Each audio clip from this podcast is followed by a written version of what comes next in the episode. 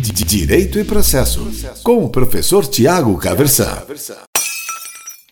Hoje eu quero te ajudar a entender melhor o procedimento de execução provisória, que é o nome que a gente dá mais comumente aí, em geral, para aquilo que o código chama nos artigos 520 a 522 de cumprimento provisório de sentenças condenatórias de obrigações de ou da obrigação de pagar quantia, tá certo? A gente chama em geral de execução provisória. É um procedimento de extrema importância, porque ele é aplicável aí subsidiariamente à efetivação de tutelas provisórias também e tudo mais, tá certo?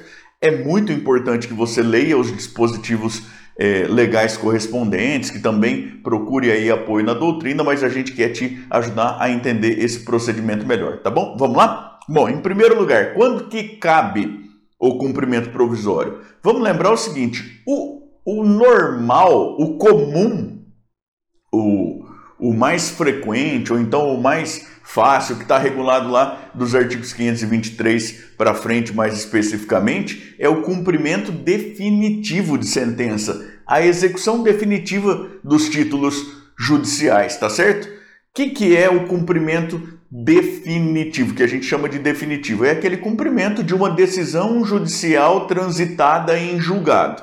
E vejam que aqui já daria para a gente fazer uma série de ilações. É decisão judicial mesmo. O novo Código de Processo Civil corrige esse descompasso, esse problema que havia no Código de Processo Civil anterior, de chamar de títulos executivos judiciais apenas as sentenças e a gente ficar lá em dúvida em relação a determinadas decisões interlocutórias, como que é que seria a efetivação. O artigo 515 do atual Código de Processo Civil resolve isso. Então, estando transitada em julgado a decisão, cabe, caso haja aí persistência no inadimplemento do devedor, cabe a instauração do cumprimento de sentença, mesmo que for decisão interlocutória, o código chama de cumprimento de sentença, de cumprimento definitivo de sentença, tá certo? Vejam, que a gente está tratando aqui de denominações que são jurídicas. Mesmo o cumprimento sendo definitivo, é possível que haja modificação da situação posteriormente ao que acontece lá no caso de a gente ter uma impugnação ao cumprimento de sentença que seja julgada procedente, que seja ela provida, tá certo? Então, isso só para a gente contextualizar um pouco né, o que é mais comum, o que é mais fácil, o que a gente estuda mais frequentemente, aí é o cumprimento definitivo de sentença. O cumprimento de sentença que tem por objeto, que tem por título executivo judicial de fundo um, uma decisão judicial transitada em julgado, tá certo? Se a decisão, se eu tenho uma decisão judicial, ela não transitou em julgado, então a minha via é a da execução provisória, do cumprimento provisório de sentença? Veja, não necessariamente. Por conta do seguinte, cabe cumprimento provisório, cabe a instauração do cumprimento provisório de sentença quando a gente tiver um título executivo judicial, uma decisão judicial ainda não transitada em julgado, é verdade, sobre a qual penda um recurso sem efeito suspensivo. Então, aqui está já um, um dado extremamente importante, uma informação muito importante, por conta do seguinte: imagine lá que você tem uma sentença. Contra a sentença é interposta uma apelação em condições normais. Vejam, artigo 1012, parágrafo 1 do Código de Processo Civil, a apelação, como regra geral, tem efeito suspensivo. Professor, quero instaurar aí um cumprimento provisório de sentença. Veja, em condições normais, não tem cabimento o cumprimento provisório de sentença ainda. Por quê? Porque cabe o cumprimento provisório de sentença quando nós tivermos uma decisão judicial como fundamento desse cumprimento provisório, mas uma decisão judicial sobre a qual pende um recurso, mas sem efeito suspensivo. Se o recurso tem efeito suspensivo, na pendência do recurso com efeito suspensivo, não cabe aí a instauração aí do cumprimento provisório de sentença, tá certo? Então, hipótese de cabimento, professor, ah, não tem mais recurso. Bom, o cumprimento é definitivo. Professor, tem recurso, mas com efeito suspensivo. Não cabe a instauração do cumprimento provisório de sentença. A instauração cabe, portanto, na pendência de recurso sobre aquela decisão que se pretende efetivar, de recurso sem efeito suspensivo, tá certo? Essa é uma primeira informação estritamente sobre a execução provisória, que é de extrema importância o cabimento. E como que é que se promove a instauração? A instauração é promovida por iniciativa, também por conta e risco, a gente vai lembrar disso aí lá mais para o final da aula, tá certo? Mas é importante você já ter isso em, em mente agora, é por conta e risco, mas também por inici... e até por isso por iniciativa de quem figura como credor naquele título executivo sobre o qual pende um recurso sem efeito suspensivo. E como que ele faz isso? Ele dirige uma petição ao juízo competente. Qual é o juiz competente, professor? Aí nós vamos olhar lá nas regras gerais de competência do cumprimento de sentença, tá certo? Mas, é, em geral, a gente tem um recurso que vai estar pendendo aí do Tribunal de Justiça para frente e o pedido de cumprimento, de instauração do cumprimento provisório de sentença será dirigido ao juízo de primeira instância competente para processar aí o cumprimento provisório, ou seja, lembrando que se a gente tem uma ação que começa em uma vara civil, na primeira instância de uma determinada comarca. Depois ela vai para o Tribunal de Justiça, vai para o Superior Tribunal de Justiça, chega até o Supremo Tribunal Federal. O natural é que ela retorne à primeira instância, a mesma vara onde foi processada aí na primeira instância, para que lá ocorra o cumprimento de sentença mesmo quando definitivo, tá certo?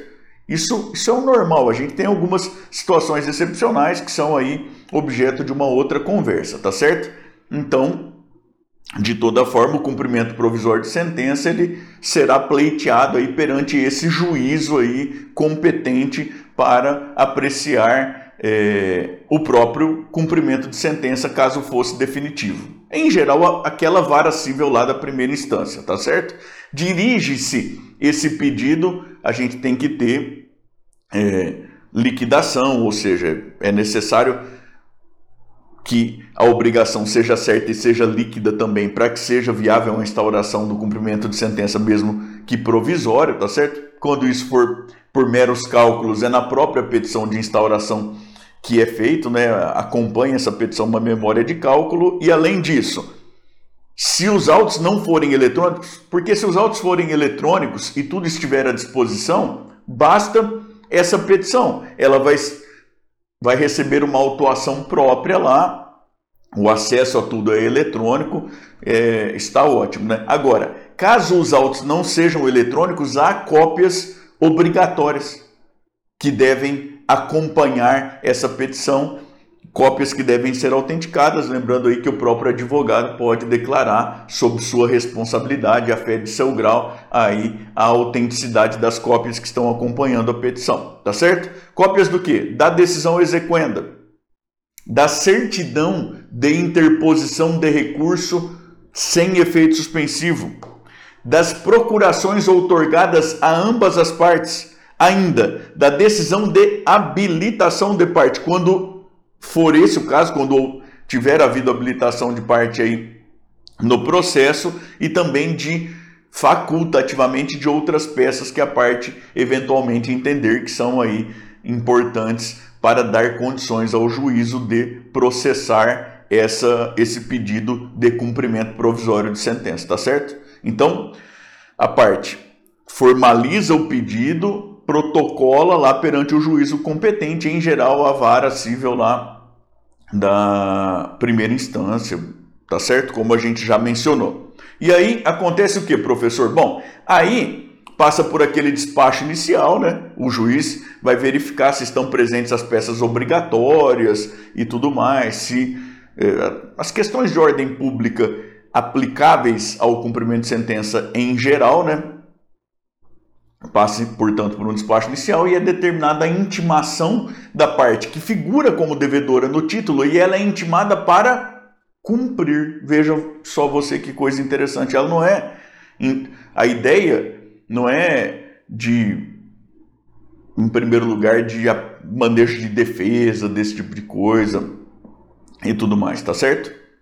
Vejam, a gente já vai ver que pode manejar a defesa também, mas a intimação, em primeiro lugar, é para cumprir. Se a obrigação for efetivamente de pagar quantia certa, porque vejam, essa sistemática é aplicável também subsidiariamente naquilo que couber à execução provisória das demais obrigações, de obrigações de fazer, de não fazer, de entregar coisa certa, coisa incerta. Mas se a obrigação for de pagar quantia, é ainda intimada para cumprir sob pena de incidência da multa e dos honorários previstos lá no parágrafo 1 do artigo 523. O código é expresso nessa previsão.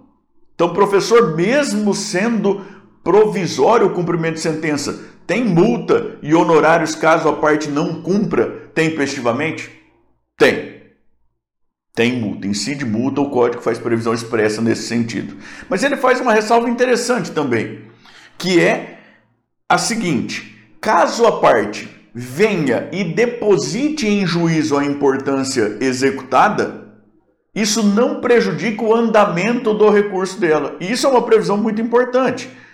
Para tirar aquela dúvida, olha, fui intimado em um cumprimento provisório de sentença. Eu vou lá, deposito em juízo, o tribunal considera que há um fato extintivo da admissibilidade recursal, porque houve um acatamento posterior da decisão. Haveria esse risco, não é verdade? O código resolve isso. Não, olha, se a parte vem e deposita em juízo, diferente dela ir lá e simplesmente cumprir espontaneamente, ela vem e deposita em juízo, isso não prejudica aí o andamento, a possibilidade, a admissibilidade do recurso dela, tá certo? Caso ela não cumpra a obrigação não deposite em juízo também, é aí incidem a multa, os honorários lá do parágrafo 1 do artigo 523, tá certo? E o código também já diz que é, é admissível aí o manejo de defesa. É, é já quando é intimada, ela já fica ciente de que pode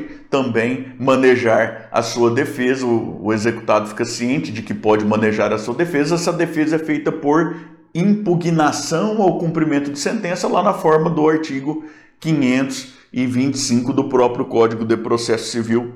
Tá certo?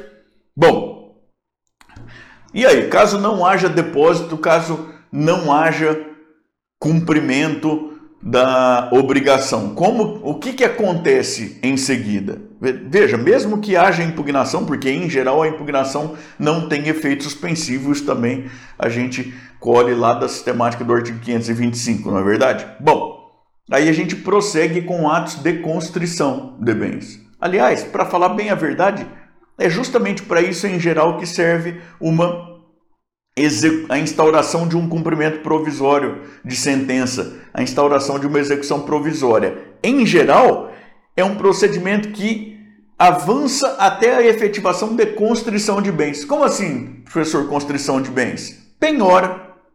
A existência de penhora. Professor, mas por que que em determinados casos é importante avançar até existência de penhora? É porque a penhora confere ao credor direito de preferência sobre o bem.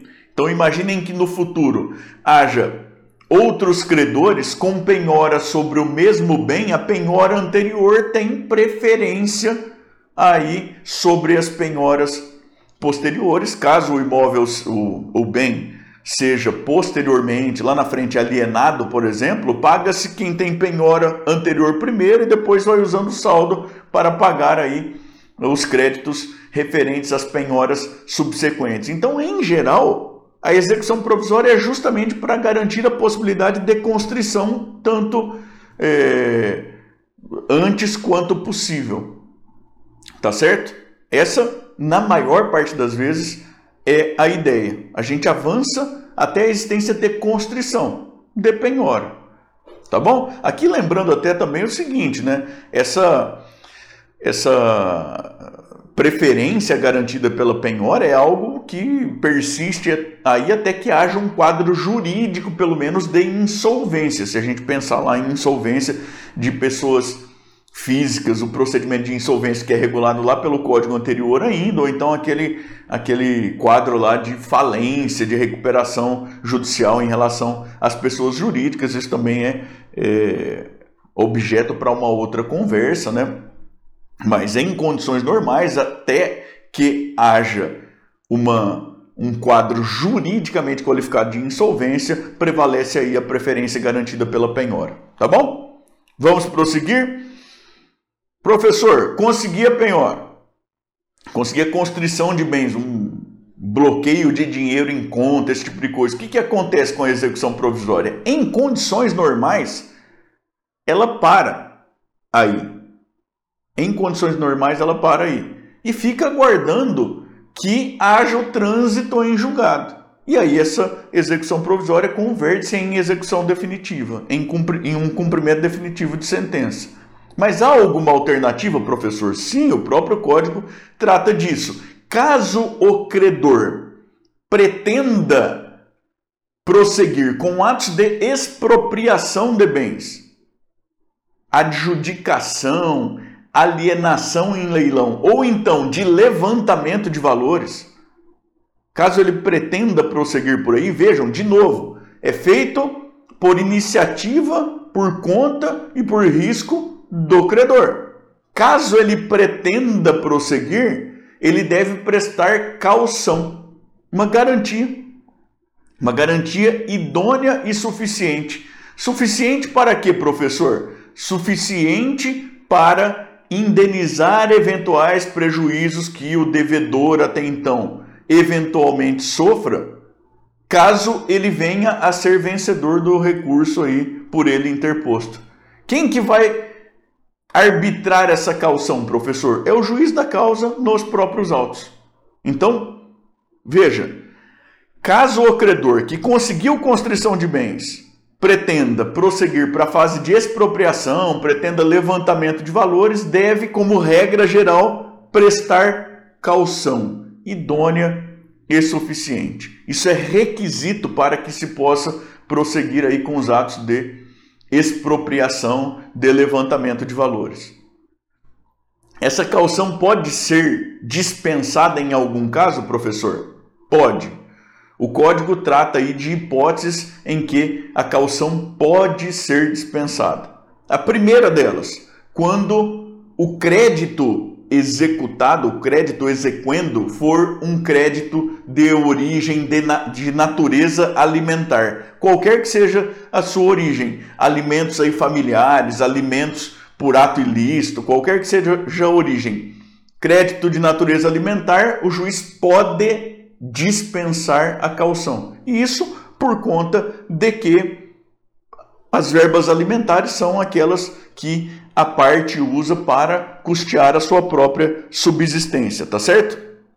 Ainda, caso a parte credora demonstre uma situação de necessidade, por um infortúnio qualquer da vida, aí, uma doença grave, é, uma situação de desemprego, eventualmente, alguma coisa assim, ela comprove, demonstre uma situação de necessidade, o juiz pode dispensar a exigência de calção para a prática de atos de expropriação de levantamento de valores. Ainda, caso o recurso sem efeito suspensivo que pende sobre a decisão que dá fundamento àquele cumprimento provisório de sentença seja o recurso do artigo 1042. Que recurso é esse, professor?